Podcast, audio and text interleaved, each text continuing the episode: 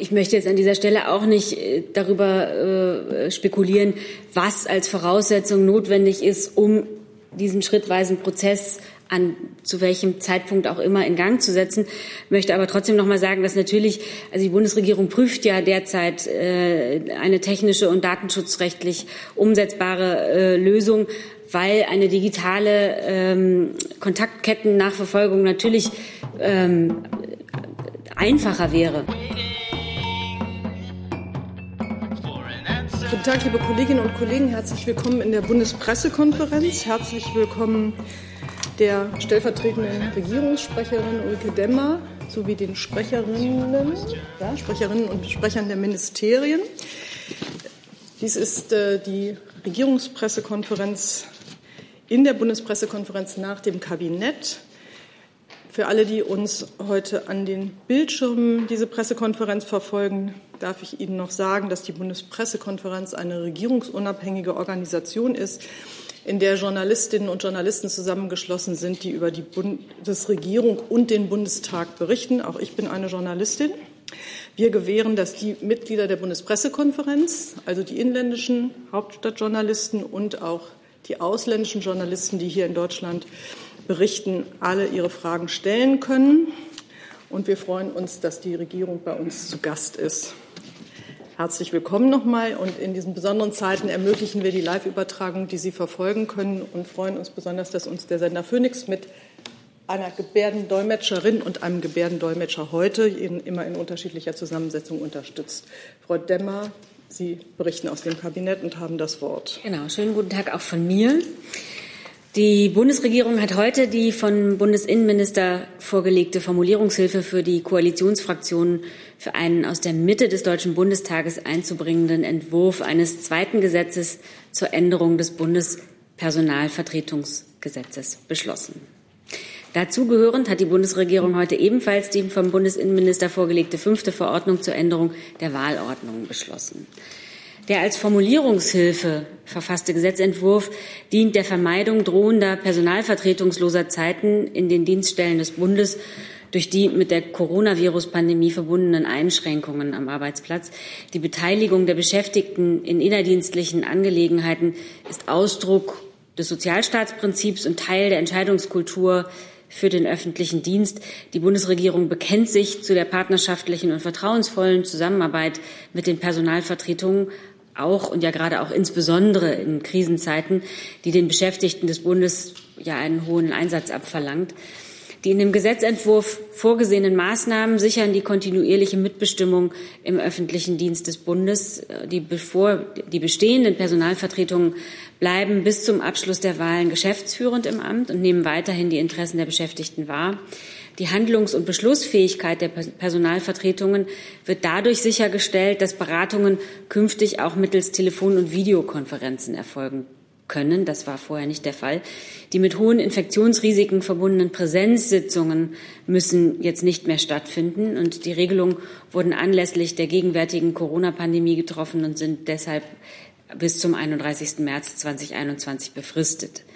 Die von der Bundesregierung heute ebenfalls beschlossene fünfte Verordnung zur Änderung der Wahlordnung zum Bundespersonalvertretungsgesetz ergänzt diese Maßnahmen. Sie ermöglicht flächendeckende Briefwahlen in der Bundesverwaltung.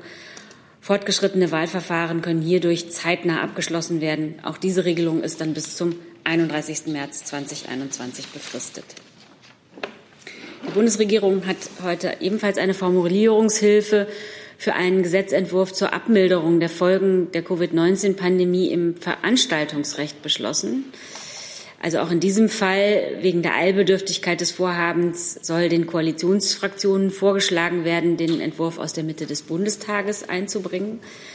Er sieht vor, dass Veranstalter von Musik, Kultur, Sport oder sonstigen Freizeitveranstaltungen Inhabern von Eintrittskarten, die vor dem 8. März 2020 erworben wurden, anstelle einer Erstattung der Eintrittspreise auch einen Gutschein übergeben können, wenn die Veranstaltung aufgrund der Pandemie nicht stattfinden konnte oder kann. Der Gutschein kann entweder für eine Nachholveranstaltung oder auch für eine alternative Veranstaltung eingelöst werden. Die Regelung umfasst auch sogenannte Dauerkarten und Freizeiteinrichtungen wie etwa Schwimmbäder, Studi Sportstudios, Tierparks oder Museen. Mit dieser Gutscheinregelung möchte die Bundesregierung Veranstalter in der aktuellen Krisensituation vor dem Existenzverlust bewahren. Der Gutschein soll bis Ende 2021 befristet sein.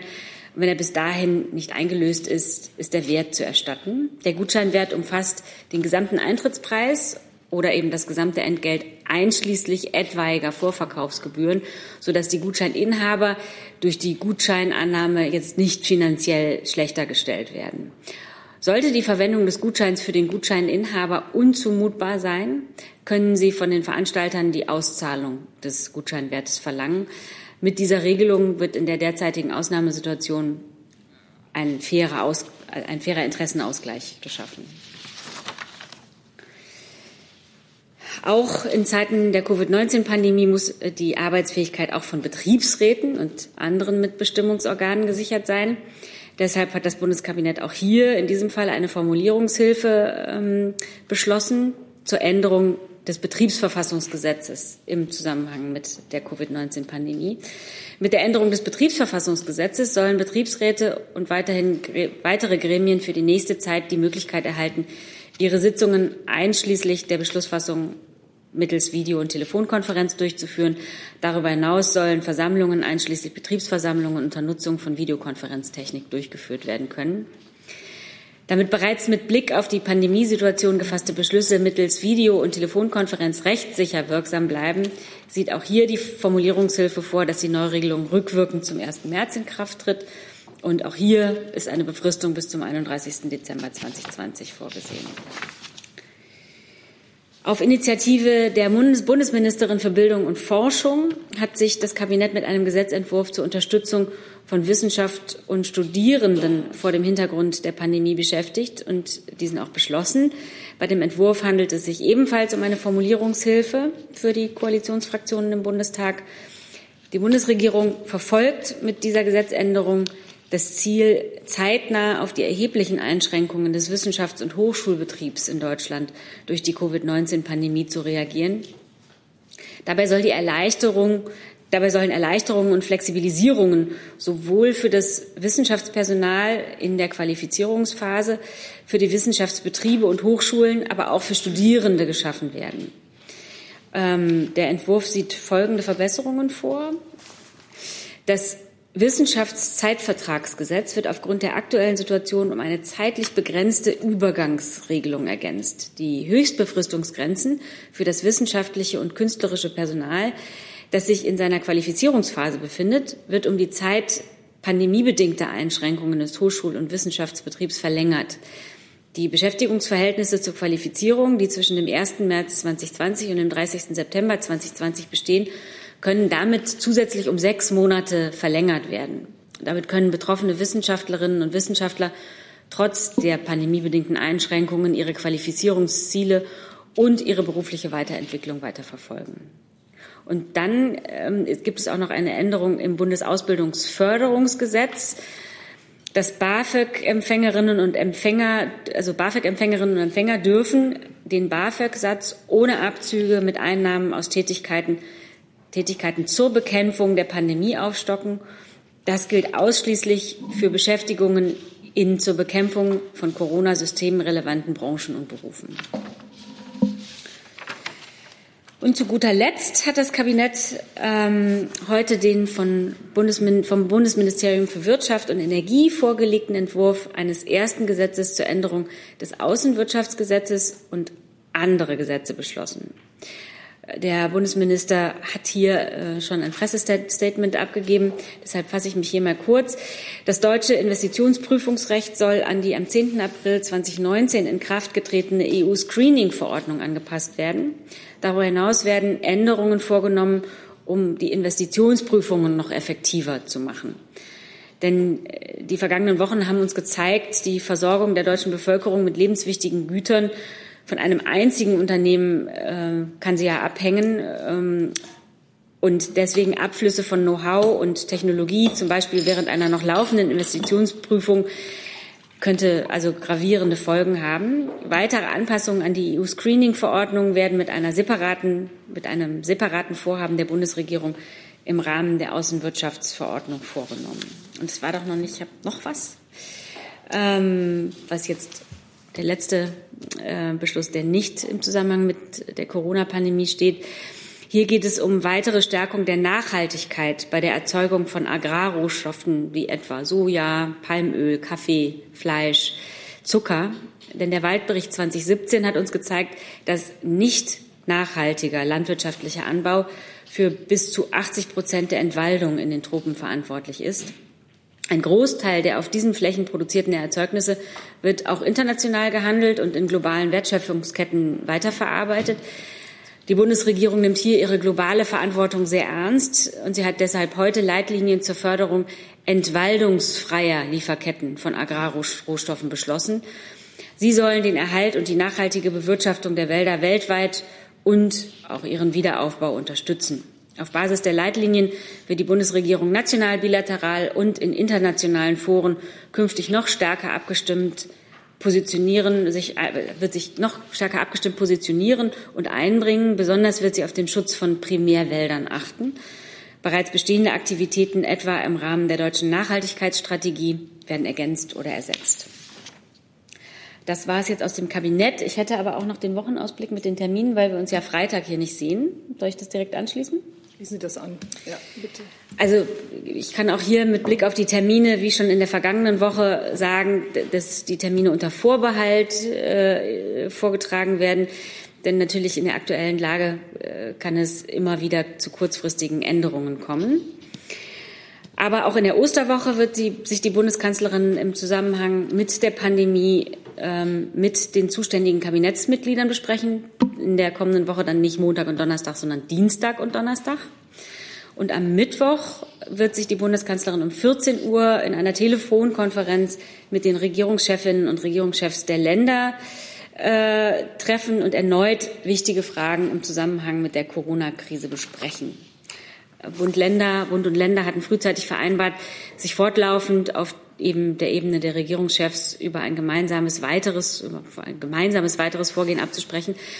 Bei dem kommenden Gespräch wird es unter anderem um die Wirkung der bisherigen Maßnahmen gehen, die da beurteilt werden, gemeinsam. Dabei wird die zum Zeitpunkt des Gesprächs vorliegende epidemiologische Situation für die Bewertung der Gesamtsituation und des weiteren Vorgehens natürlich zugrunde gelegt werden.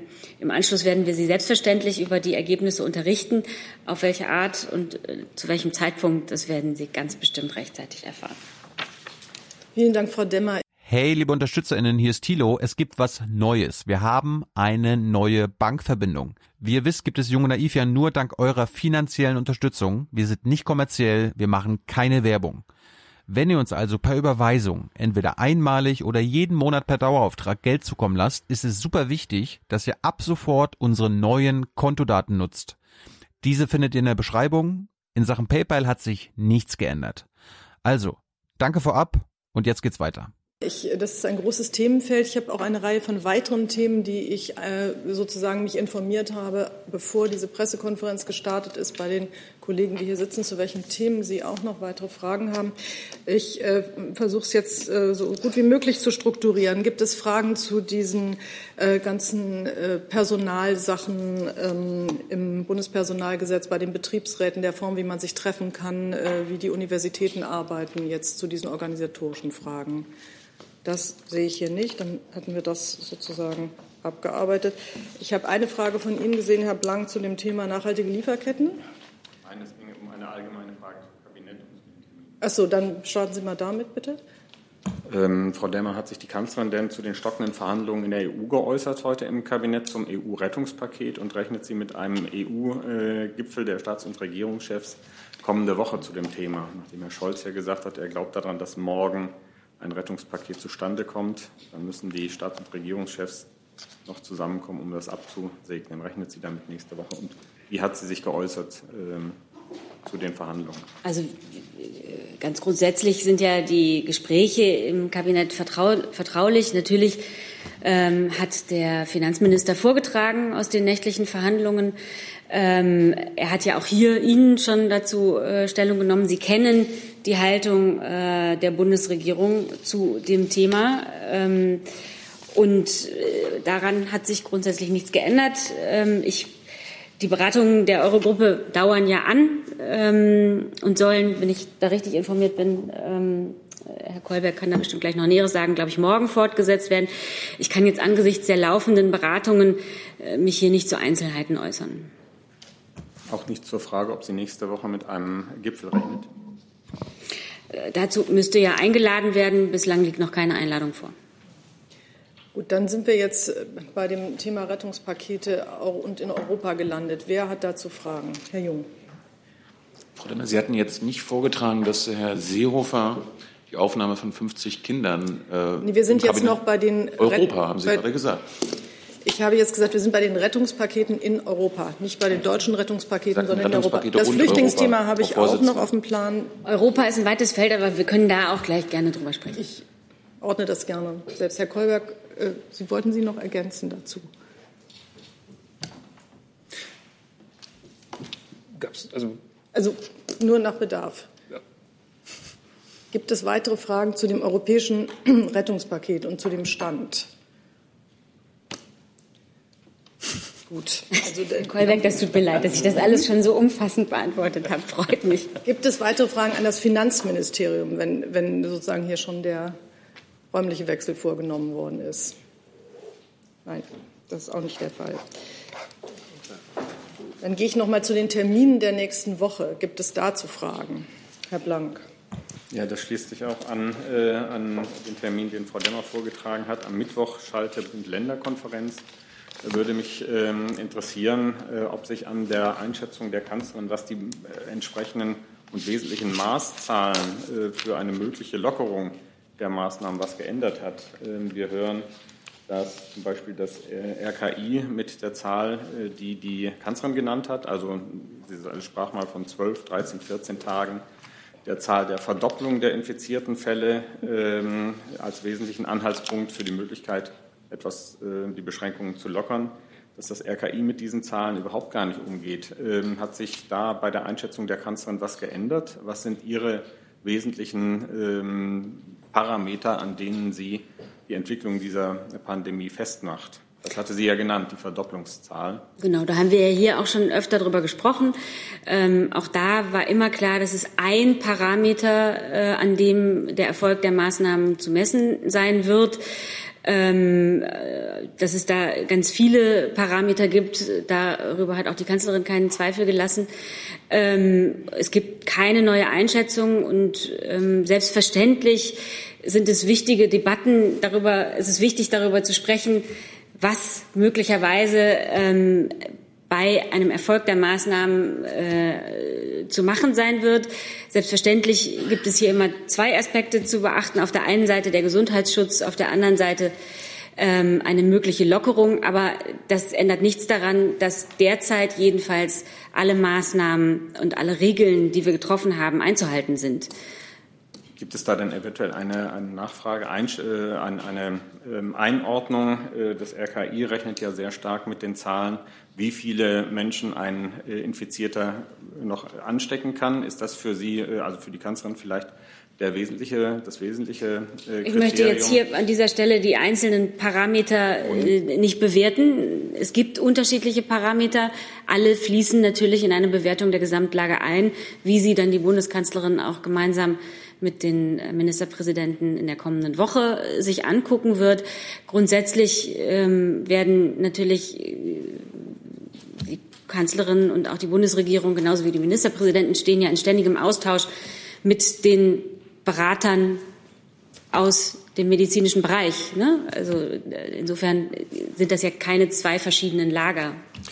Die, ich kann das ähm, vielleicht noch mal ergänzen, Herr Blank. Ähm, das ist ein Parameter unter mehreren, das haben wir wiederholt betont.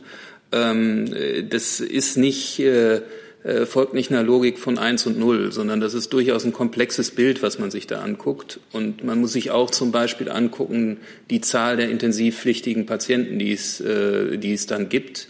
äh, am Anfang dieser Epidemie, dieser, als die Pandemie nach Deutschland gekommen ist, hatten wir noch äh, relatives Glück. Es waren relativ viele angesteckt, hatten sich viele angesteckt, die jung und gesund waren, die aus dem Skiurlaub wiederkamen.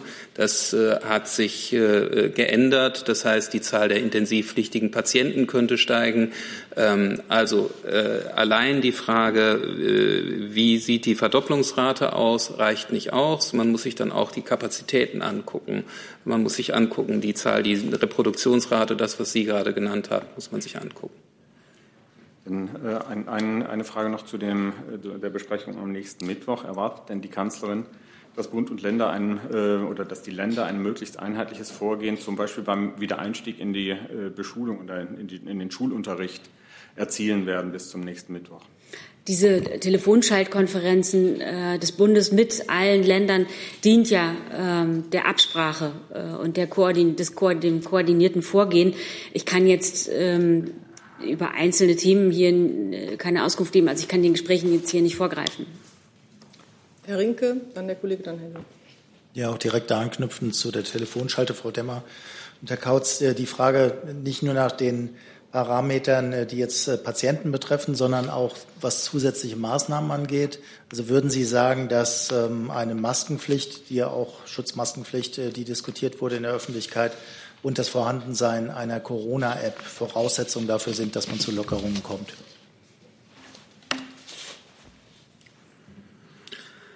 Also ähm, auch da kann ich mich nur wiederholen äh, zur Corona-App. Ähm, äh, da hat der Bundesgesundheitsminister gesagt, ähm, dass äh, Voraussetzung für eine, eine Lockerung ist, dass man Kontakte effektiv nachverfolgt. Wie das, also Kontakte von Infizierten effektiv nachverfolgt. Wie das dann am Ende passiert, das ist eine andere Frage.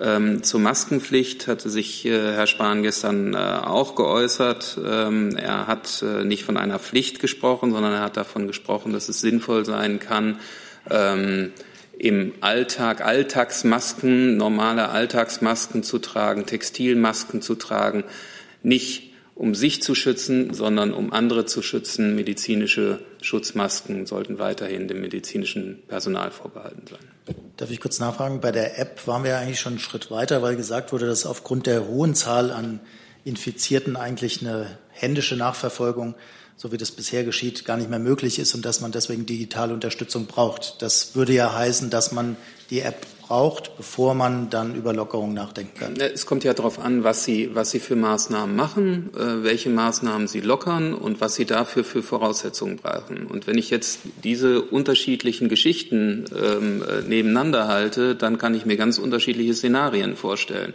Was so sein, was nicht so sein wird, ist, dass äh, die Prognose äh, wage ich, und da beziehe ich mich dann auch auf die Worte von, von Herrn Spahn, dass alles direkt wieder mit einem Beschluss auf normal, normal Null gesetzt wird, auf normal gesetzt, auf den Normalzustand gesetzt wird, sondern man wird schrittweise äh, den Weg zurück in die Normalität wagen. Genau, und ich möchte jetzt an dieser Stelle auch nicht äh, darüber äh, spekulieren, was als Voraussetzung notwendig ist, um diesen schrittweisen Prozess an zu welchem Zeitpunkt auch immer in Gang zu setzen. Möchte aber trotzdem noch mal sagen, dass natürlich, also die Bundesregierung prüft ja derzeit äh, eine technische und datenschutzrechtlich umsetzbare äh, Lösung, weil eine digitale ähm, Kontaktkettennachverfolgung natürlich ähm, einfacher wäre. Äh, deswegen äh, begrüßt die Bundesregierung jede Initiative zur Entwicklung äh, einer solchen App, ähm, die natürlich, wie auch hier schon häufiger gesagt, immer auf Freiwilligkeit beruhen muss. So, wir sind jetzt noch bei den Maßnahmen, die zur Lockerung führen könnten. Bitte schön. Frau Demmer, habe ich Sie gerade richtig verstanden, dass Sie gesagt haben, man kann schon über diese Ausstiegsszenarien diskutieren? Nein, gerade nicht. Dann würde ich noch mal gerne nachfragen, Herr. War das so missverständlich? Vorhin haben Sie es tatsächlich mal, ist ja egal. Auf jeden Fall die Nachfrage, Herr Laschet. Äh, gibt ja ich habe gesagt, dass also die, also jetzt über die einzelnen Voraussetzungen möchte ich hier an dieser Stelle nicht diskutieren. Trotzdem ist natürlich eine solche grundsätzliche Diskussion darüber äh, in einer Demokratie wichtig, relevant, notwendig. Aber das ändert nichts daran, dass wir hier und jetzt äh, den Regeln, die wir uns gegeben haben, alle gemeinsam Folge leisten. Dann würde ich die Frage gern stellen. Ähm, ist es denn richtig, wenn zum Beispiel Herr Laschet konkrete äh, Beispiele nennt, kleinere Läden zuerst öffnen oder wenn der Ministerpräsident von Niedersachsen sagt, man muss an Ostern auch ähm, bei den Besuchen ein ähm, bisschen lockerer sein. Sind solche konkreten Beispiele dann richtig?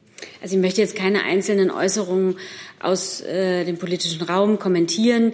Ähm, wir haben hier, und die Kanzlerin hat es äh, mehrfach deutlich zum Ausdruck gebracht, dass dieses Osterfest leider nicht ähm, so stattfindet, wie wir es gewohnt sind. Wir werden verzichten müssen auf Osterfeuer, wir werden verzichten müssen darauf, äh, die Verwandten zu besuchen.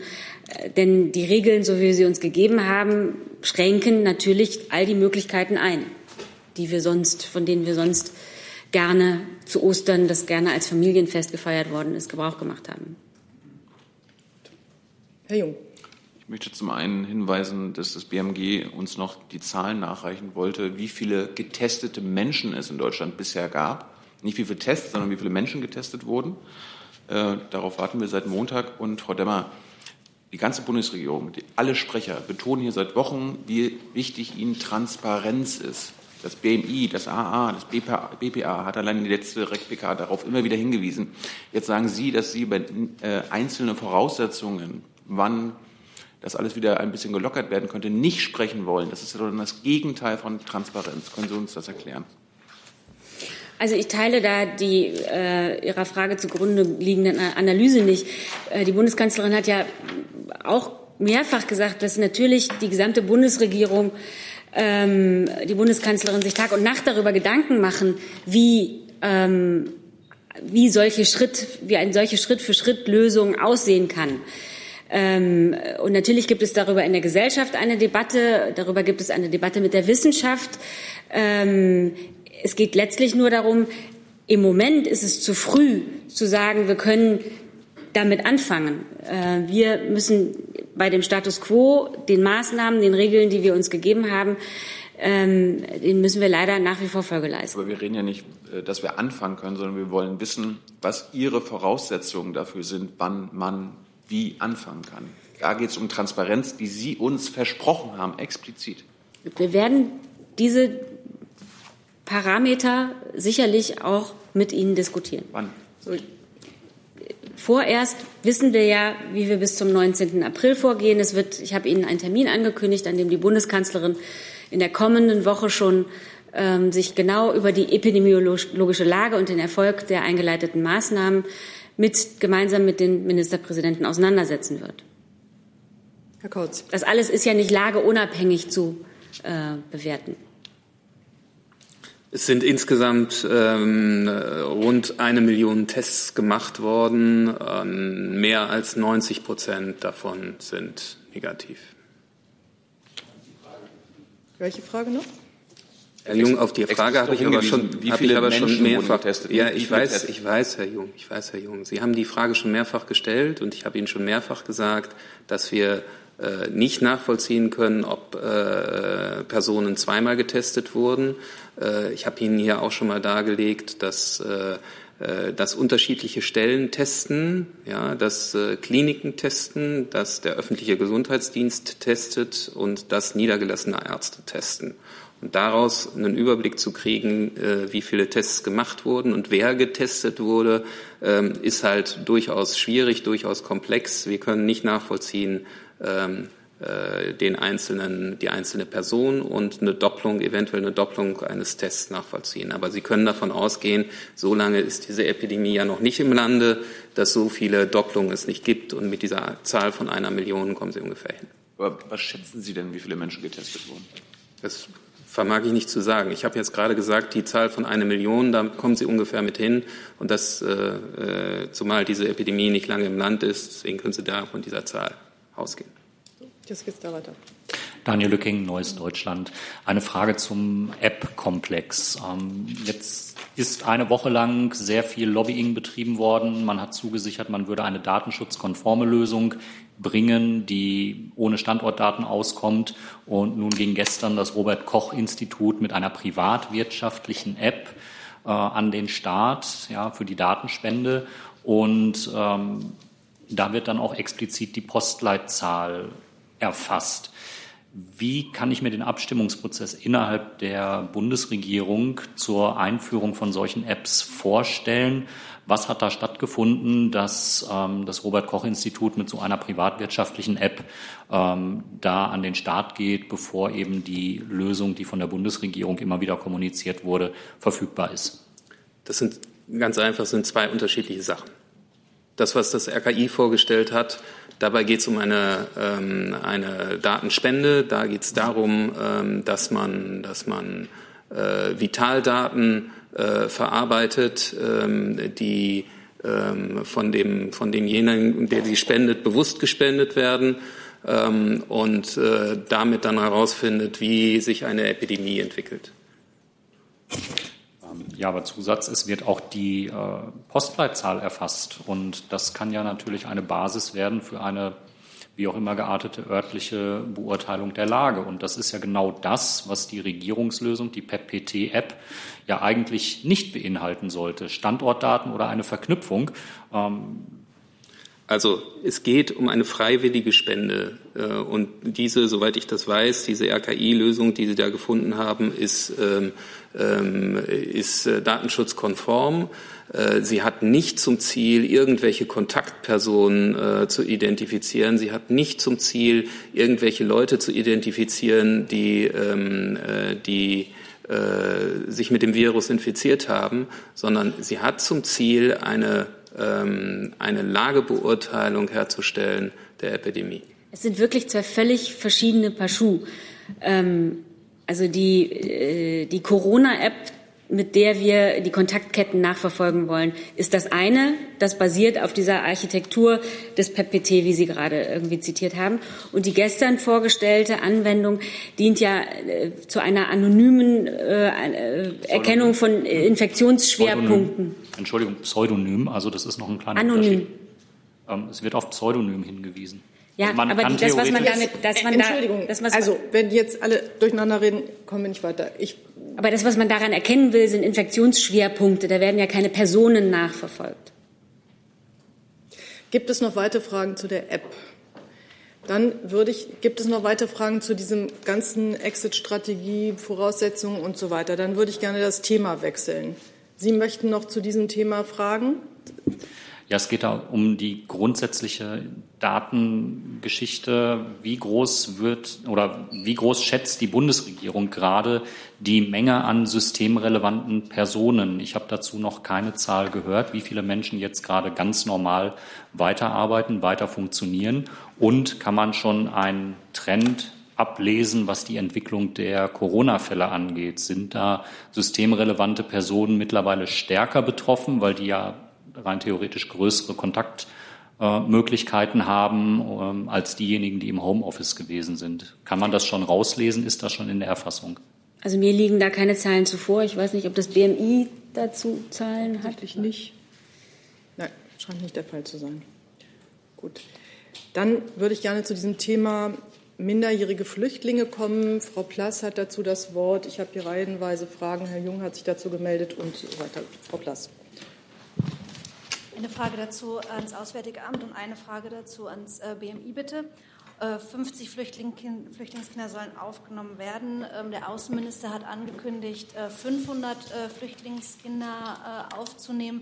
Könnten Sie das präzisieren? Also halten es sich da um ähm, unbegleitete minderjährige Flüchtlinge? In welchem Zeitraum ähm, sollen die aufgenommen werden? Und dazu eine Frage ans BMI ähm, hat es eine Aufforderung gegeben an äh, die Organisation äh, CI und Sea-Watch und Ärzte ohne Grenzen, ähm, dass sie keine Flüchtlinge mehr aus dem Mittelmeer retten sollen? Und wenn ja, warum? Ja, ich kann nur auf das Interview des Außenministers von heute Morgen verweisen in einem Fernsehsender. Da hat er nur die Zahlen äh, bestätigt, die auch sonst im Raum stehen, nämlich, dass wir jetzt in einem ersten Schritt 50 ähm, Kinder aufnehmen wollen und dass das Ziel der Bundesregierung bleibt, äh, zwischen 300 und 500 äh, aufzunehmen, äh, dann in weiteren Schritten. Also das ist sozusagen kein neuer Stand, keine neuen Zahlen. Das sind die Zahlen, mit denen die Bundesregierung operiert. Ja, zunächst einmal äh, haben Sie gestern zur Kenntnis genommen, dass der Bundesinnenminister sich mit äh, Beteiligten der Koalitionsfraktionen darüber verständigt hat, äh, jetzt schnell zu handeln und 50 Kinder unter 14 Jahre aus Griechenland nach Deutschland aufzunehmen und das sehr zeitnah. Die Aufnahme soll bereits nächste Woche erfolgen. Und ähm, um das Ganze einzuordnen, will ich gern daran erinnern, dass das ja ein Prozess ist, den wir schon seit mehreren Monaten äh, begleiten, beobachten und begleiten. Äh, wir haben zuletzt im Dezember des vergangenen Jahres sehr intensiv über diese Fragen gesprochen und der Bundesinnenminister hat deutlich gemacht, dass es ihm wichtig ist, dass es im Rahmen einer europäischen Lösung schnell zu einer Unterstützung Griechenlands kommt, auf unterschiedliche Weise. Ähm, in der Weise, als dass man die griechischen Behörden vor Ort unterstützt, damit die Bedingungen besser werden, die aus unserer Sicht nicht tragbar sind auf Dauer. Und auch in der Weise, dass europäische Mitgliedstaaten sich bereit erklären, äh, auf den griechischen Inseln durch Aufnahme von bestimmten Personengruppen für Entlastung zu sorgen. Die EU-Mitgliedstaaten hatten sich dann zwischenzeitlich verständigt, insgesamt zwischen 1000 und 1500 Kinder aufzunehmen und äh, in diesem Anteil von europaweit 1000 bis 1500 hat die Bundesregierung äh, in einem Koalitionsausschuss in einem Koalitionsausschuss wurde festgelegt, dass Deutschland sich in der Größenordnung um 300 bis 500 an diesem Gesamtkontingent beteiligt. Und äh, Sie können sich vorstellen, dass der Prozess ähm, äh, der Auswahl der betreffenden Personen und auch äh, die ähm, Voraussetzungen zu schaffen, dass die Aufnahme praktisch erfolgen kann, ein sehr komplexer Prozess ist. Da müssen, äh, es sind viele Beteiligte ähm, äh, mit eingebunden, UNHCR, UNICEF, die griechischen Behörden, IOM, und äh, das ist etwas, was man nicht von heute auf morgen machen kann. Es müssen Gesundheitschecks durchgeführt werden. Äh, in Anbetracht der Corona-Situation wird natürlich auch jeder Einzelne äh, kurz vor der Aufnahme nochmal auf äh, Corona getestet. Der Test darf nicht älter als drei Tage sein. Und all diese Dinge müssen voraus, äh, äh, voraus vorliegen, damit die Aufnahme erfolgen kann. Wir haben aktuell die Situation, dass wir 50 Personen aufnehmen können. Das heißt, äh, das ist jetzt nicht etwas, äh, was die Bundesregierung sozusagen von sich aus entschieden hat, sondern es gibt einfach im Moment nicht mehr vorliegende Dossiers, äh, die für eine Aufnahme in Frage kommen. Und der Bundesinnenminister hat dem Kabinett heute vorgeschlagen, das Kabinett hat entsprechend beschlossen, dass die Aufnahme der 50 Personen, die im Moment zur Verfügung stehen, jetzt sehr schnell erfolgen soll. Das ist der aktuelle Stand. Herr Jung dazu?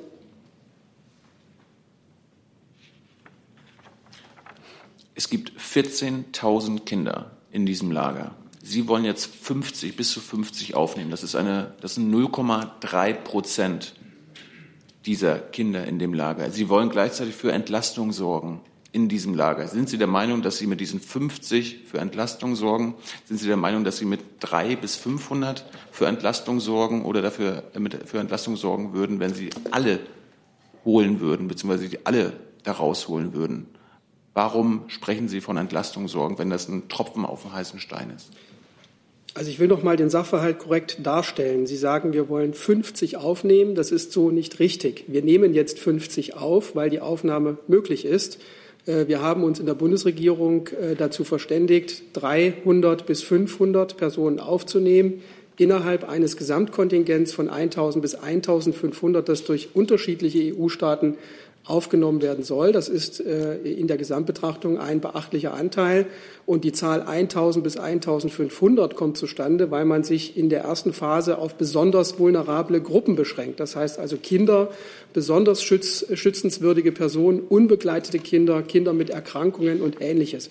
Insoweit ist das ein erster Schritt, äh, den wir jetzt gehen und äh, der steht im Zusammenhang mit all den politischen Verständigungen, die in den letzten Monaten stattgefunden haben. Warum, warum geht man nicht auf die Quote, die man bei der Seenotrettung eingeführt hat? Da hat man ja auch so in etwa mal gesagt, okay, von, keine Ahnung, 100 äh, Seenotgeretteten nimmt man 25 Prozent auf. Warum macht man das jetzt bei Moria nicht und geht voran und sagt, wir nehmen die größten Anteil auf? Naja, zunächst mal gehen wir voran. Äh, es ist so, dass Luxemburg und Deutschland die ersten EU-Mitgliedstaaten sind, äh, die jetzt praktisch die Aufnahme in Gang bringen. Ähm, und ich will auch noch mal sagen, also ähm, Sie stellen das ja so dar, als wäre das eine Entscheidung des Bundesinnenministers allein, wie er da vorgeht. Das ist es mitnichten. Es ist ein Prozess, der europäisch koordiniert wird, der zwischen den Mitgliedstaaten abzustimmen ist, der auch innerhalb der Bundesregierung abzustimmen ist. Und da gibt es Verständigungen, an die wir uns auch halten. Insofern ist das, was jetzt geschieht, die Umsetzung der Beschlüsse, die in den vergangenen Monaten äh, gefasst wurden.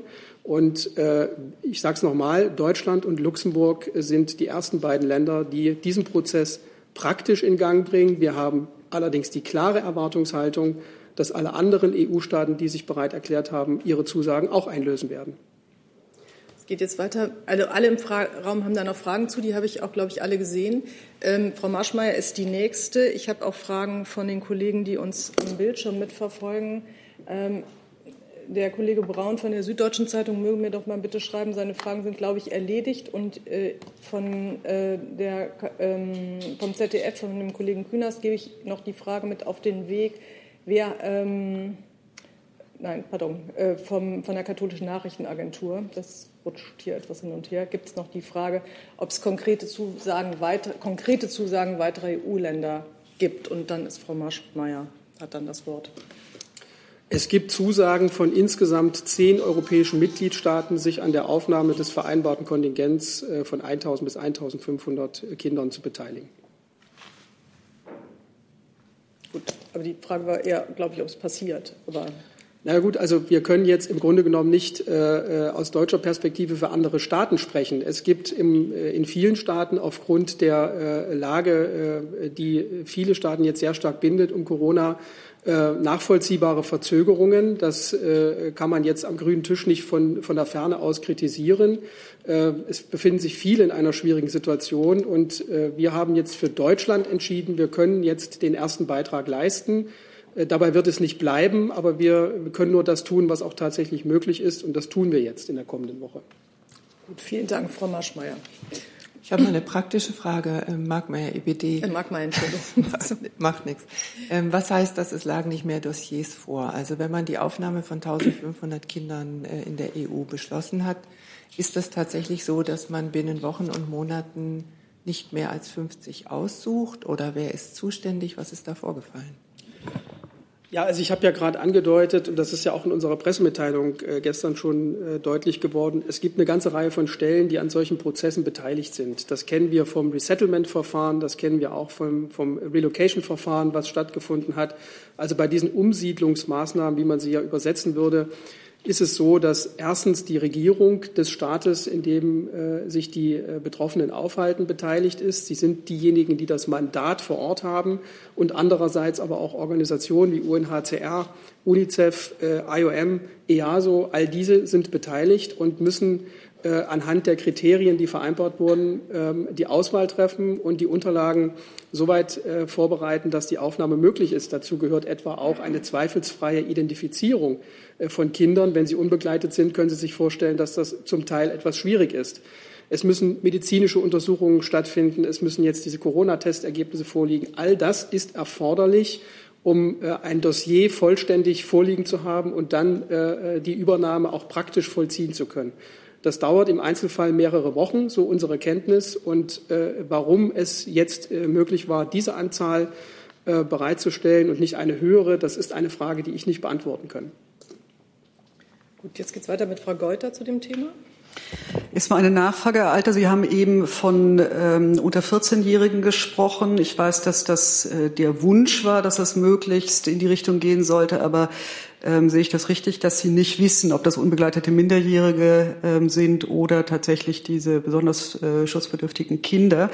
Die eigentliche Frage bezieht sich aber auf das, was Sie eben gesagt haben, auch diese ich dachte 1600, ähm, aber sonst 1000 bis 1500 äh, sollte ein erster Schritt sein. Jetzt haben Sie auch gesagt, das hat Monate gedauert, ähm, bis man so weit gekommen ist ähm, und stockt in der Umsetzung. Wie stellen Sie sich weitere Schritte äh, für eine Verteilung in dem Rahmen vor? Hat das jetzt so lange gedauert, weil das der Einstieg war in etwas, so dass alle deswegen so lange gezögert haben, mitzumachen und das könnte in Zukunft schneller gehen? Oder wie kann die weitere Umsetzung der nächsten Schritte aussehen?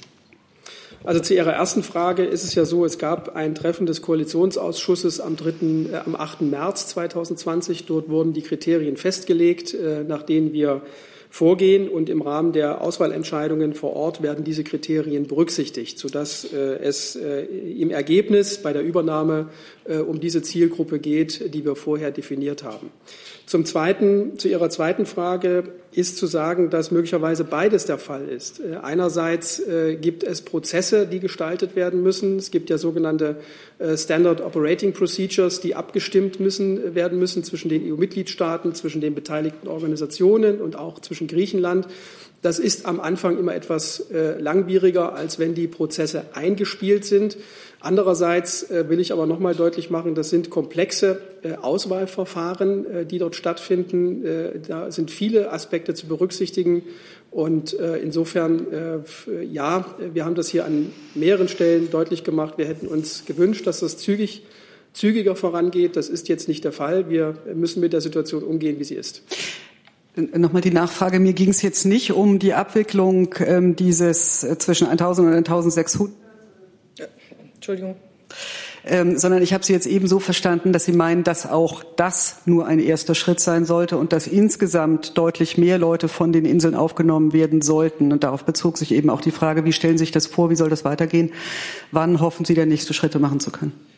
Also es gibt eine politische Verständigung äh, auf europäischer Ebene darüber, dass 1000 bis 1500 1600, da will ich mir jetzt nicht äh, äh, streiten, äh, aufgenommen werden sollen äh, von verschiedenen EU-Mitgliedstaaten unter Koordinierung der Europäischen Kommission. Jetzt gilt es zunächst einmal, diesen Schritt zu vollziehen. Und wir können jetzt nicht, äh, äh, gerade auch weil äh, es so langwierig ist und ja dieser Teil noch gar nicht erfüllt ist vollständig, äh, schon einsteigen und die nächsten Schritte planen, sondern wir sind jetzt bestrebt, das, was wir zugesagt haben, auch umzusetzen. Und der erste Schritt dazu ist äh, getan. Die ersten Kinder werden nächste Woche in Deutschland ankommen. Also wer immer es fragt, das Mikrofon von Herrn Alter ist an, ja? Ja. Eine Nachfrage bekommen. Ähm, also das also, gut. Es leuchtet zumindest. Ja, es, es leuchtet und ich höre es auch, dass es an ist. Die Frage hat sich hier ergeben. Es geht weiter mit Herrn Blank. Ja, das Mikrofon kann gleich anbleiben, ja. weil die nächste Frage auch an Herrn Alter geht. Ab Freitag soll die Regelung gelten. Können wir noch mal bei den Flüchtlingen jetzt bleiben, weil hier sind noch zahlreiche Fragen dazu. Da geht das dazu? Das Bitte? Also gut. Dann geht es weiter bei Ihnen. Sehr gut. Ähm, können Sie was äh, genaueres sagen zu den 50, wie alt die sind, welche Nationalität, männlich, weiblich oder ähm, nächste Frage, die sollen ja nach Niedersachsen kommen, bleiben die dann nur für die Quarantänezeit in Niedersachsen oder werden die in Deutschland weiter verteilt? Also zu den konkreten äh, Personenangaben äh, habe ich jetzt keine Kenntnis, das kann ich an dieser Stelle äh, nicht machen. Ähm, und vom Verfahren her ist es so vorgesehen, dass äh, alle diejenigen, die jetzt in Deutschland neu ankommen, zunächst mal in 14 Tage in Quarantäne gehen. Das gilt selbstverständlich auch für die Kinder, die äh, jetzt äh, aufgenommen werden sollen. Ähm, der niedersächsische Innenminister hat sich bereit erklärt, dass diese Quarantänezeit zentral in Niedersachsen äh, stattfinden kann und im Anschluss daran erfolgt wie üblich eine Verteilung in die Bundesländer. Gut, dann geht es weiter mit Herrn Rinke. Hat sich erledigt. Dann geht es weiter mit Herrn Lange, Entschuldigung, und dann mit Herrn Lücking. So. Ich hatte zwei Fragen noch an Herrn Alter. Am Mittwoch, ach Quatsch, Entschuldigung, am Montag hieß es noch, es kann nur eine europäische Lösung geben. Äh, jetzt ist es dann doch ein deutscher Alleingang zusammen mit Luxemburg. Wann hat dieser Sinneswandel eingesetzt? Und die zweite Frage bitte, ist in den Planungen auch vorgesehen, äh, die Eltern dieser Kinder eventuell nachziehen zu lassen nach Deutschland? Danke. Also zum ersten Teil der Frage, ich hatte ja eben schon deutlich gemacht, dass äh, ganz Europa, im Grunde genommen fast die ganze Welt im Moment in einer besonderen Situation ist und dass es für uns durchaus nachvollziehbar ist, dass es in, äh, in anderen EU-Staaten im Moment zu Verzögerungen im Ablauf kommt, weil die Behörden einfach mit vielen anderen Dingen beschäftigt sind. Das kann man nicht, äh, da kann man keinen Vorwurf an andere richten, sondern muss schauen, was ist eben administrativ möglich. Äh, und es ist kein deutscher Alleingang. Das äh, ist nach wie vor so, das hat auch die Europäische Kommission noch mal bestätigt. Es gibt zehn EU-Mitgliedstaaten, die sich bereit erklärt haben, sich an der Aufnahme zu beteiligen. Ähm, und wir beginnen jetzt damit, weil bei uns die administrativen Voraussetzungen vorliegen. Aber es ist mitnichten deswegen ein Sinneswandel eingetreten, sondern wir haben deutlich gemacht, dass wir jetzt vorangehen, aber die klare Erwartungshaltung haben, dass alle anderen ihre Zusagen einlösen. Bitte? Die Eltern, ob die Eltern äh, Die Eltern, also nach meiner Kenntnis geht es jetzt äh, um unbegleitete Kinder. Ja, aber wenn sie unbegleitet sind, sind sie nicht von ihren Eltern begleitet. Herr Lücking. Jetzt haben wir in den letzten Wochen gelernt, wie sich das Virus verbreitet, dass beengte Lebensbedingungen und schlechte Hygiene ähm, zu Ausbrüchen beitragen und dass es dazu irgendwann früher oder später kommen muss.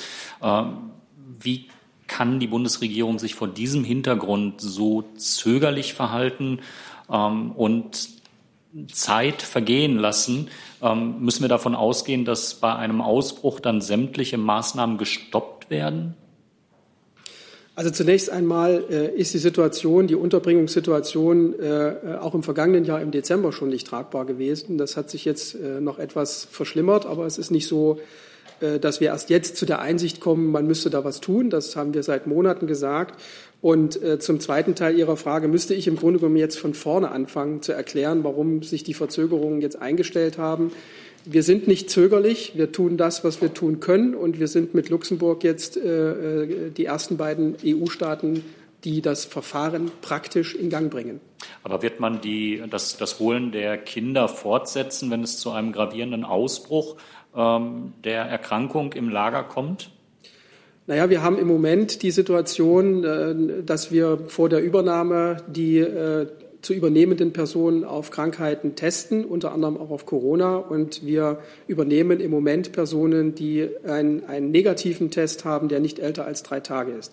Alles Weitere ist im Moment im spekulativen Bereich. Das kann ich jetzt äh, nicht prognostizieren. Wir haben die Situation im Moment nicht und wir gehen mit der Situation heute um, wie sie heute ist. Ich habe jetzt noch Frau Plass dazu auf meiner Liste, Herrn Jung und Frau Geuter. Frau Plass?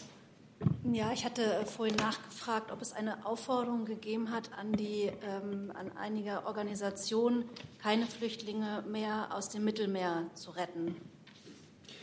Ja, wir haben Ende März äh, von der italienischen Regierung die Information erhalten, auf verschiedenen Wegen, äh, auf, auch auf sehr formalem Wege, dass vor dem Hintergrund der aktuellen Situation um Corona es nicht möglich sein wird, ähm, äh, Rettungsschiffe äh, anlanden zu lassen und eine Ausschiffung zu ermöglichen.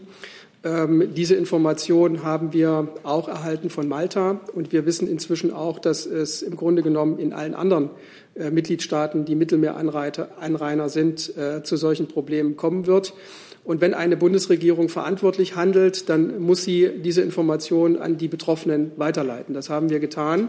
Wir haben in der vergangenen Woche ähm, die äh, äh, Rettungsorganisationen, die unter deutscher Flagge fahren, schriftlich darüber informiert, dass wir Kenntnis davon haben, dass die Mittelmeeranrainer äh, keine Anlandung ermöglichen werden, dass es keine Möglichkeit, vermutlich keine Möglichkeit geben wird, in einem Mittelmeerhafen anzulegen, sondern dass die Wahrscheinlichkeit besteht, dass die dortigen Regierungen jeweils an den Flaggenstaat, das wäre dann in dem Fall Deutschland, verweisen werden und auf einer solchen Information kann man nicht sitzen bleiben. Das muss man den Organisationen mitteilen, damit sie ihre Schlussfolgerungen daraus ziehen können. Und äh, dieses Schreiben haben mehrere Organisationen erhalten. Herr Jung?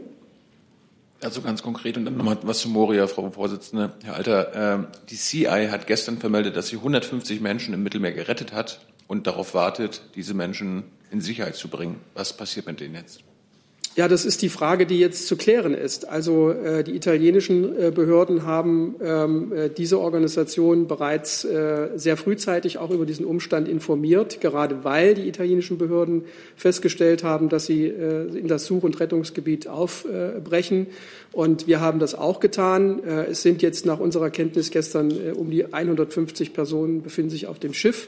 Äh, und die Bundesregierung ist im Moment ähm, in Gesprächen mit allen Beteiligten, um hier eine Lösung zu finden, äh, mit der wir umgehen.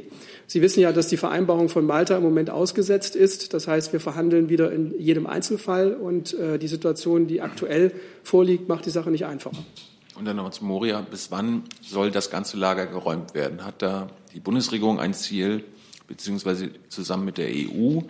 Und äh, haben Sie nicht Angst, dass jetzt diese ganzen normalen, wochenlangen Verwaltungsakte, von denen Sie gesprochen haben, Prüfungen, Auswahlverfahren und so weiter, nicht viel zu lange dauern angesichts eines Notfalls? Also ich meine, das Haus brennt und die Feuerwehr will, Feuerwehr will vorher erstmal wissen, wer da im Haus ist, wo, in welchem Zimmer. Da läuft man rein und holt die Menschen raus. Das ist schon richtig. Nur Sie müssen natürlich auch in einem solchen Verfahren, also die Dramatik ist uns bewusst. Das ist, will ich noch mal deutlich machen. Wir haben schon seit äh, im, September, äh, im Dezember des vergangenen Jahres deutlich gemacht, dass es schnell zu einer Lösung kommen äh, muss.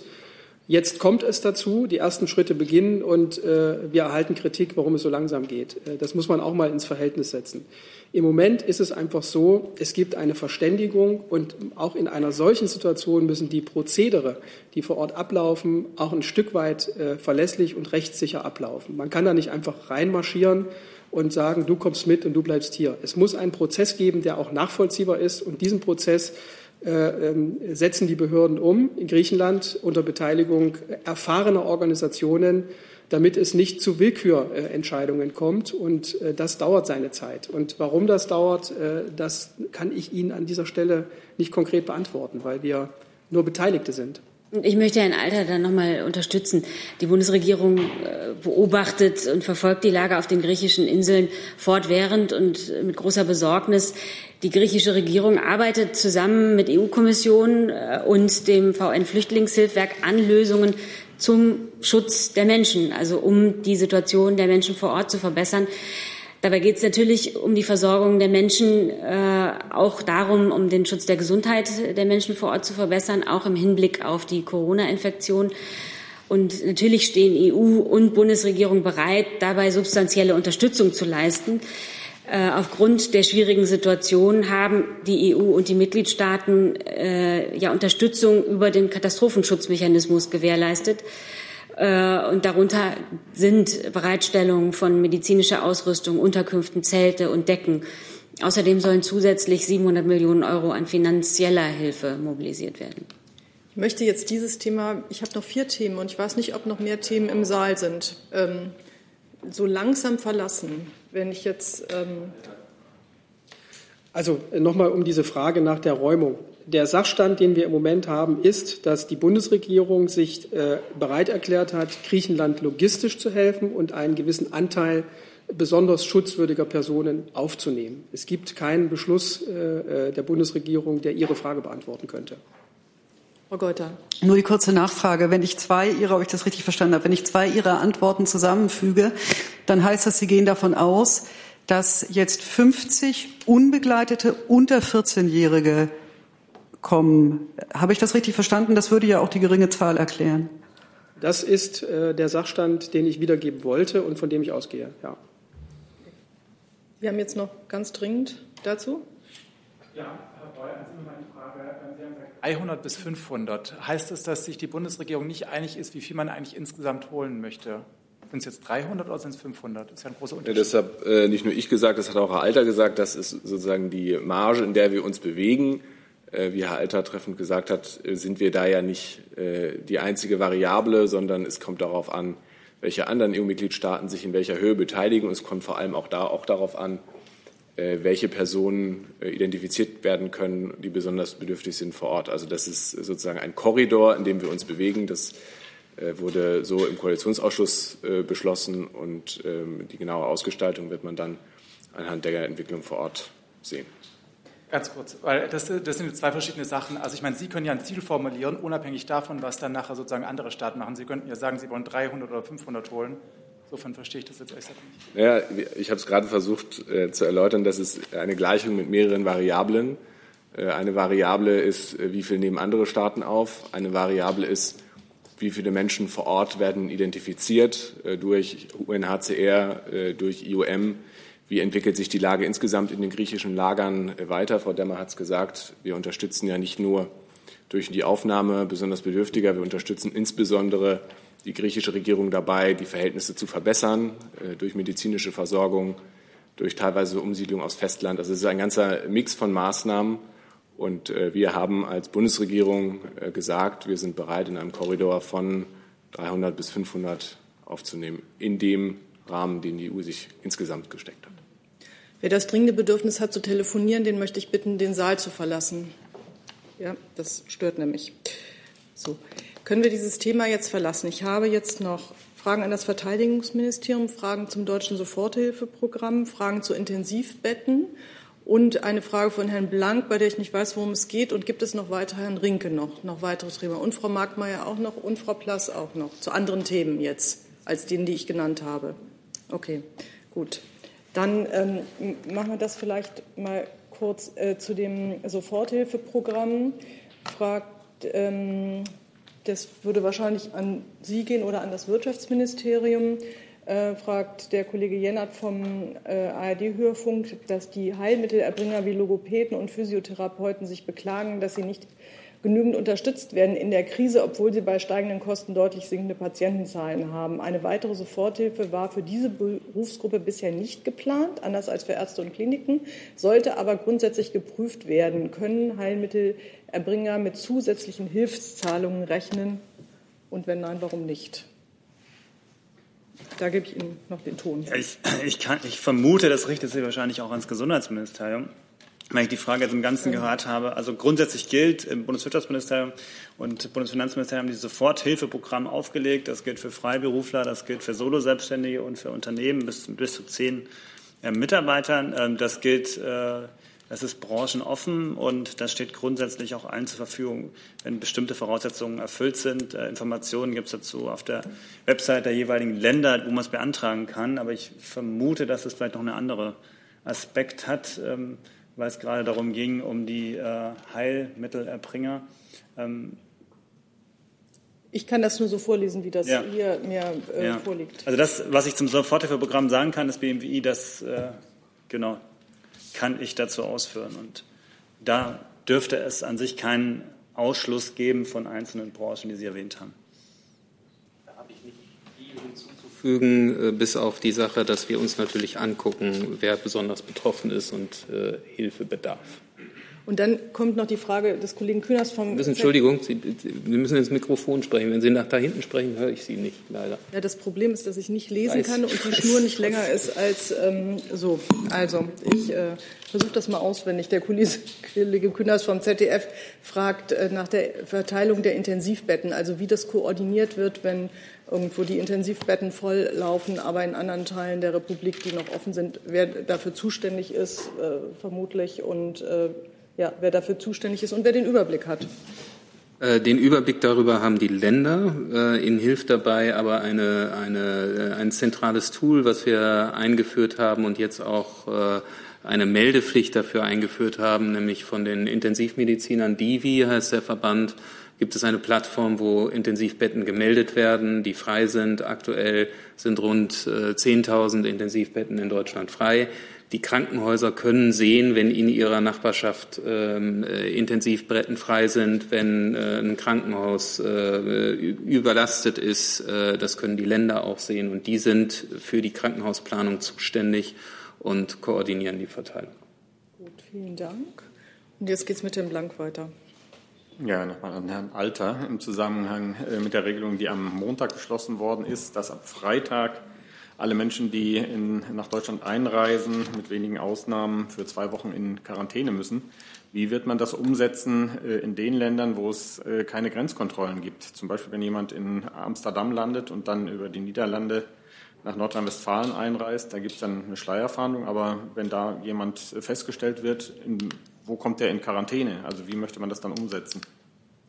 Also zunächst einmal sind das ja zwei Teile, ähm, die man berücksichtigen muss. Es gab ja diesen Beschluss am Montag äh, im sogenannten Corona-Kabinett, ähm, äh, der beinhaltete, dass äh, am Grenzregime keine grundsätzlichen Veränderungen stattfinden zurzeit, ähm, was bedeutet, dass wir die Einreisebeschränkungen, die zwar überall gelten, an allen Grenzen gelten, auf unterschiedliche Weise kontrollieren. Diese, diese Entscheidung ist getroffen worden in enger Abstimmung auch mit den Ministerpräsidenten der jeweilig betroffenen äh, Bundesländer. Und äh, um Ihr Beispiel aufzugreifen, äh, aus der Niederlande kommend, wenn man, äh, wenn man beispielsweise in Nordrhein-Westfalen ankommt, dort wird die Bundespolizei keine stationären Grenzkontrollen äh, durchführen, sondern ähm, eine intensivierte mobile Kontroll- und Fahndungstätigkeit im Grenzraum, auch in Abstimmung mit den jeweiligen Landesbehörden, also mit der Landespolizei und in enger Kooperation mit den äh, niederländischen Behörden auf der also jenseits der Grenze, so dass wir eine entsprechende äh, Kontrolldichte auch an diesen Grenzabschnitten herstellen können. Das, äh, das zweite Thema, auch das war ja Gegenstand im äh, Kabinett am vergangenen Montag, ist die Anordnung einer zweiwöchigen Quarantäne, nachdem man sich mehrtägig im Ausland aufgehalten hat. Und da ist es im Moment so, dass ich Ihnen den Prozessstand wiedergeben kann. Äh, es ist in, im Rahmen einer Telefonschaltkonferenz mit den Chefs der Staatskanzleien äh, die Bitte ausgesprochen worden, dass der Entwurf einer Musterrechtsverordnung äh, durch das Bundesinnenministerium in Zusammenarbeit mit den Innenministerien der Länder erarbeitet wird. Das findet seit Montag statt auf der Grundlage des Beschlusses, den Sie kennen. Und ähm, es ist die Zielrichtung, dass wir auch in enger Abstimmung mit den Gesundheitsbehörden äh, diesen Entwurf einer Musterrechtsverordnung äh, sehr, sehr zeitnah ähm, abschließen können, sodass dieser dann von den Ländern jeweils in geltendes Recht äh, umgewandelt äh, werden kann und dass diese Verordnungen ihre Wirkung äh, dann äh, entfalten. Äh, nach unserer Zielvorstellung wäre es gut, wenn das noch diese Woche erfolgen kann. Und wenn Sie jetzt das zweite Thema mit dem praktischen Beispiel aus dem ersten verknüpfen, also die Quarantäne von dem, der aus Amsterdam kommt, in NRW einreist, muss der dann zwei Wochen in Quarantäne bei der Bundespolizei, weil der wird ja möglicherweise gar nicht aus NRW kommen, sondern nur durchreisen? Oder wie verfährt man dann mit dem Menschen? Also zunächst einmal ist es so, äh, die Schlussabstimmung dieser Verordnung, dieser Musterverordnung läuft noch. Insofern kann ich da keine abschließende Aussage treffen, aber ich kann das Prinzip erklären, nachdem die bisherigen Arbeiten äh, erfolgt sind. Äh, danach soll es in den Ländern Verordnungen geben, die unmittelbar wirken für einen bestimmten Personenkreis. Das heißt, es ist nicht erforderlich, das ist jedenfalls der Gedanke, dass jeder Einzelne nochmal einen Verwaltungsakt, einen Bescheid zugestellt bekommt, sondern wer zu dieser Personengruppe gehört, also wer beispielsweise als Deutscher nach einem mehrtägigen oder mehrwöchigen Aufenthalt nach Deutschland zurückkehrt, auch über die niederländische Grenze, für den gilt diese Rechtsverordnung und er muss sich in häusliche Quarantäne begeben auf dem direkten Wege. Es wird auch Ausnahmetatbestände geben, etwa für Berufspendler, äh, und äh, es wird auch Sanktionierungsmöglichkeiten geben für diejenigen, die sich nicht an diese Vorschriften halten. Aber wie gesagt, die Details sind noch in der Abstimmung. Da kann ich noch kein abschließendes Urteil abgeben. Dazu, Herr Rinke? Anschließend ins Auswärtige Amt, weil das betrifft ja die Leute, die Sie mit der Rückholaktion äh, zurückholen. Ist da eine besondere Information für die Menschen, die dann ab Ende der Woche wahrscheinlich äh, damit konfrontiert werden, vorgesehen? Und vielleicht können Sie uns gleich im Zusammenhang damit die neuen Zahlen der Rückholaktion nennen. Ja, kann ich gerne machen. Äh, also selbstverständlich werden alle äh, Einreisenden, die mit der Rückholaktion zurückgebracht werden, genauso behandelt wie alle anderen Einreisenden auch. Und auf den Flügen selbst wird natürlich äh, Informationsmaterial über die aktuellen Bestimmungen immer zur Verfügung gestellt. Die Zahlen sind so, dass wir Stand heute 212.000 Reisende aus dem Ausland zurück nach Deutschland äh, bringen konnten. Ähm, wir haben 62 Länder, aus denen Rückholaktionen stattgefunden haben. Neu sind da sechs karibische Inselstaaten hinzugekommen. 230 ähm, speziell vom Auswärtigen Amt gecharterte Flüge hat es gegeben. Darauf waren insgesamt 58.000 Passagiere.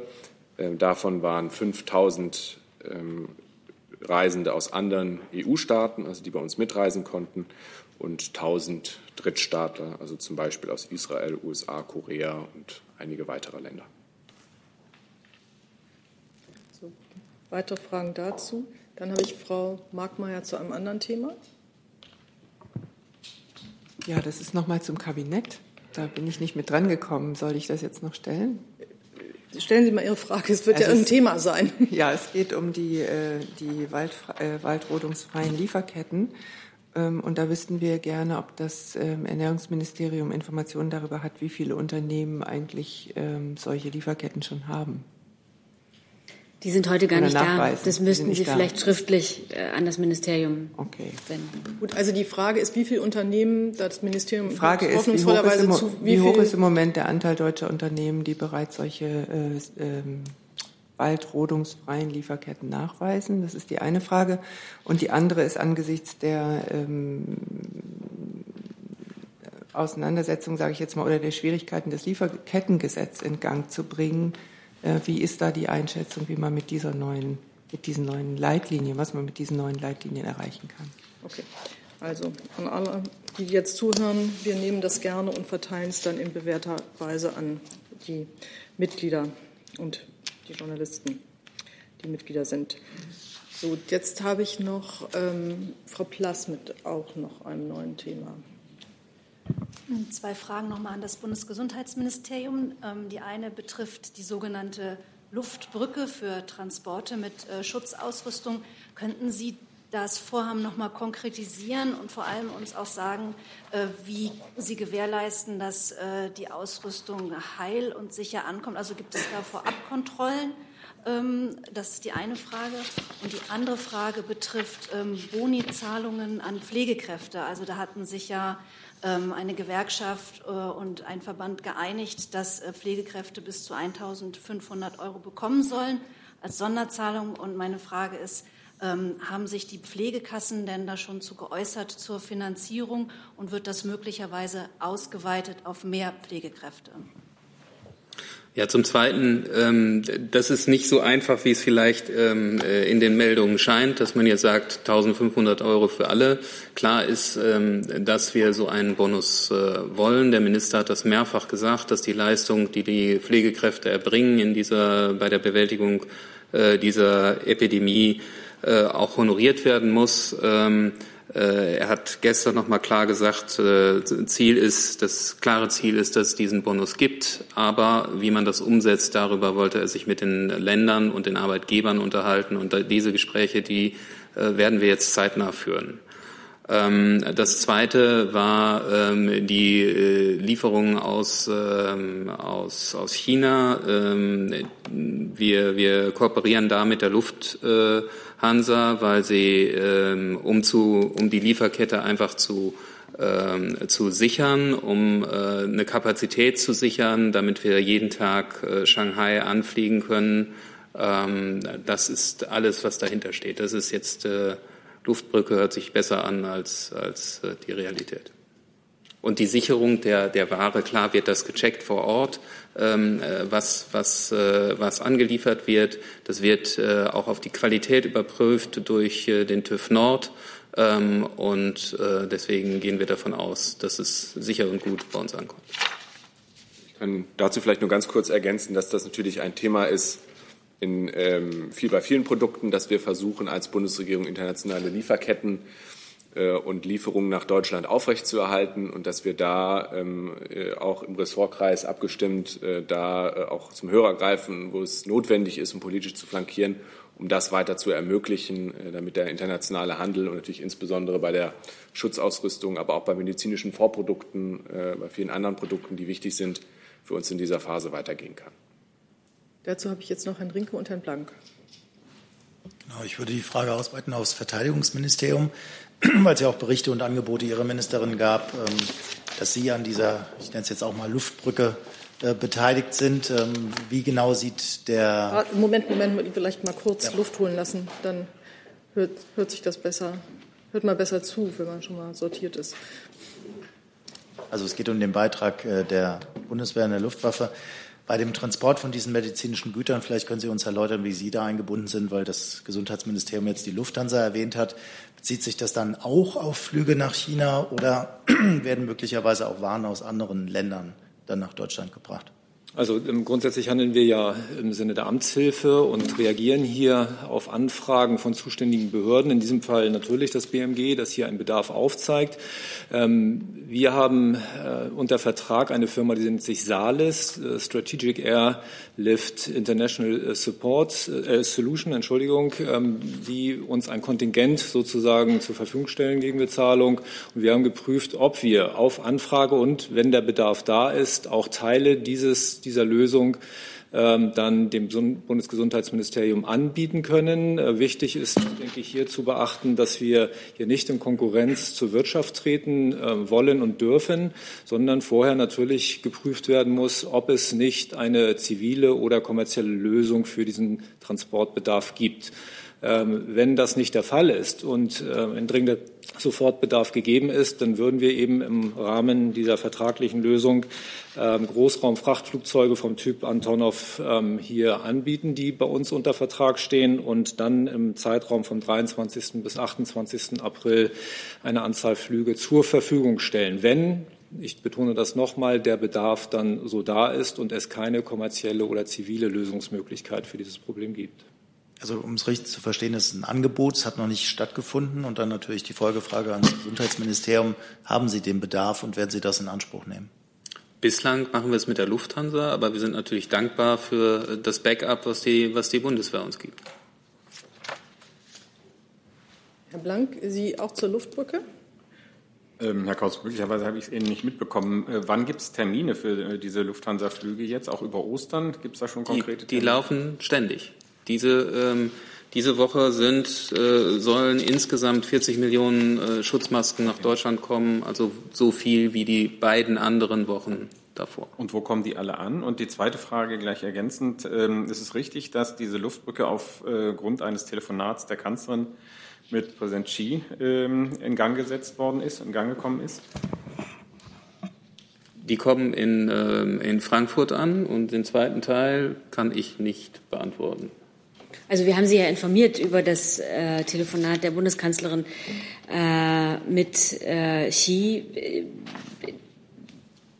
Wie wir Ihnen bereits gesagt hatten, hat sie telefoniert, um mit Xi die aktuellen weltweiten Herausforderungen äh, durch die Pandemie zu besprechen. Äh, in dem Gespräch waren sich beide einig, dass die gegenwärtige Krisensituation nur durch enge internationale Zusammenarbeit gelöst werden kann. Dazu gehört natürlich funktionierender Handel, aber darüber hatten wir Sie schon informiert.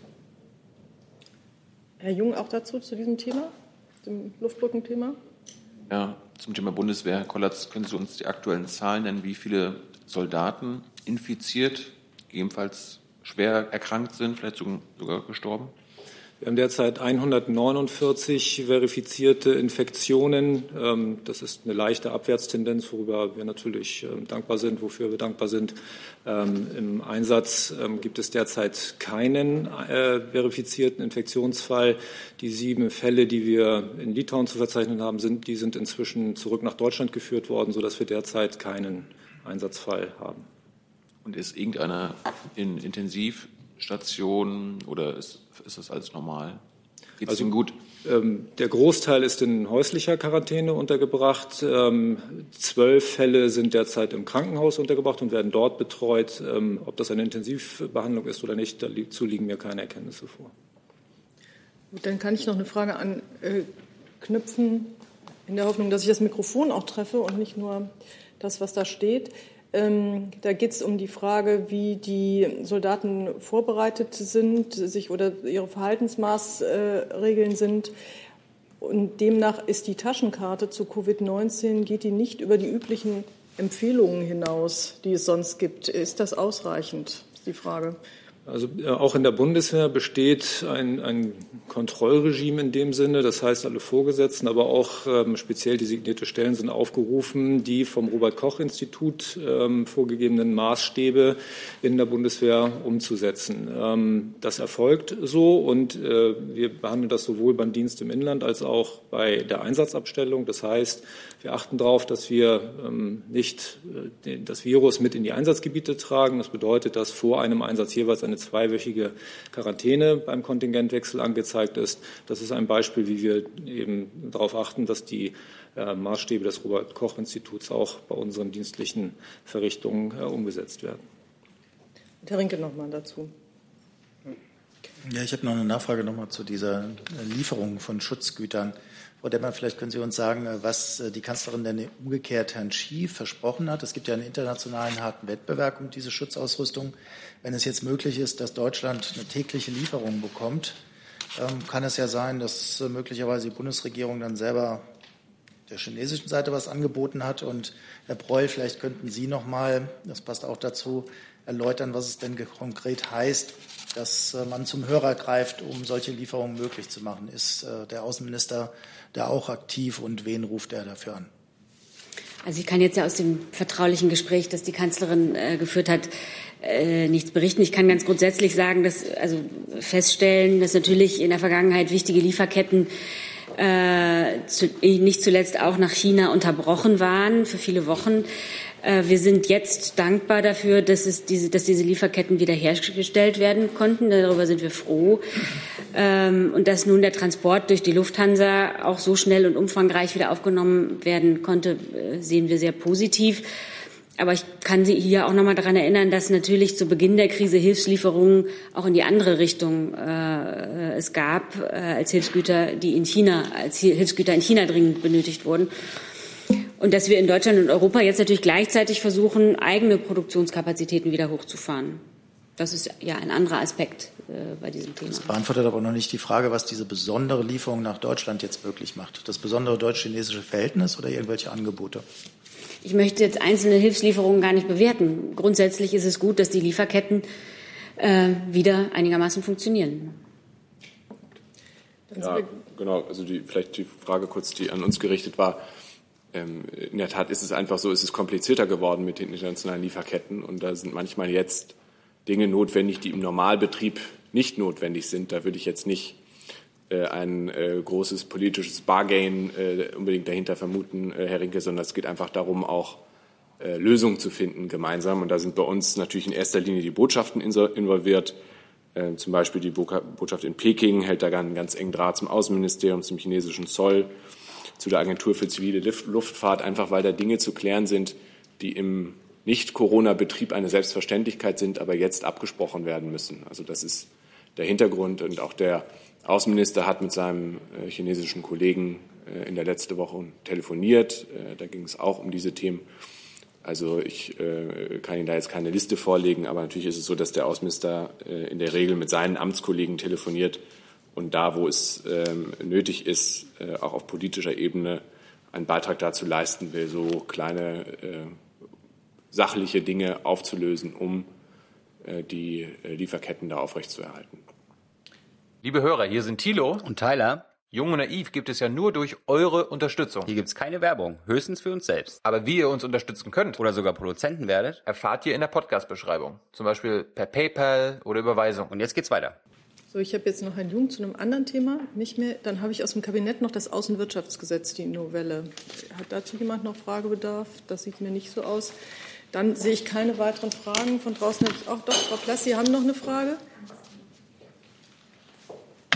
Bitte.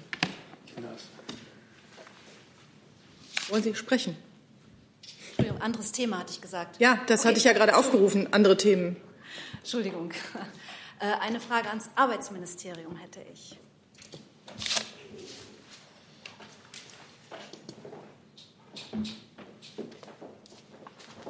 Er hatte ja aufgerufen, ob es noch andere Themen gibt, und da hatte sich keiner gemeldet. Und jetzt gibt es offensichtlich doch noch Fragen zu anderen Themen.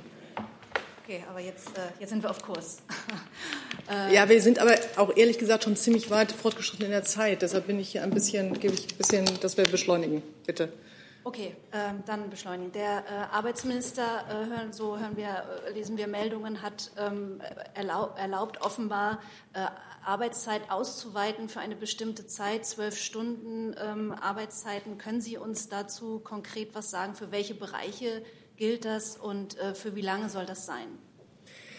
Ähm, danke für die Frage. Ähm, das gilt ausschließlich für systemrelevante Bereiche, speziell dort wie in, äh, in, der Pflege oder in Krankenhäusern, wo es zum Teil jetzt einfach zu Engpässen kommt. Es darf nur dann ausgeweitet werden, wenn alle anderen Möglichkeiten bereits ausgeschöpft wurden. Es ist also nicht etwa eine generelle ähm, Öffnung, sondern nur, falls es nicht gelingt, mit mehr Personal oder auf andere Weise den Mehrbedarf auszugleichen, dann kann äh, entsprechend die Arbeitszeit ausgeweitet werden. Das Ganze ist äh, befristet ähm, äh, auf die Zeit bis Ende des Jahres, soweit ich es gerade im Kopf habe, und eben auch ausschließlich auf den Zusammenhang mit der Corona-Krise begrenzt würde ich noch zwei Fragen. Herr Rinke hat sich erledigt und Sie haben. Ja? Ähm, Moment. So, so ja, jetzt Frage, stimmt's.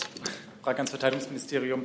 Einfach nur, ob die Nachfolge der Tornados jetzt schon geklärt ist. Da wollte sich die Ministerin ja vor Ostern noch entscheiden.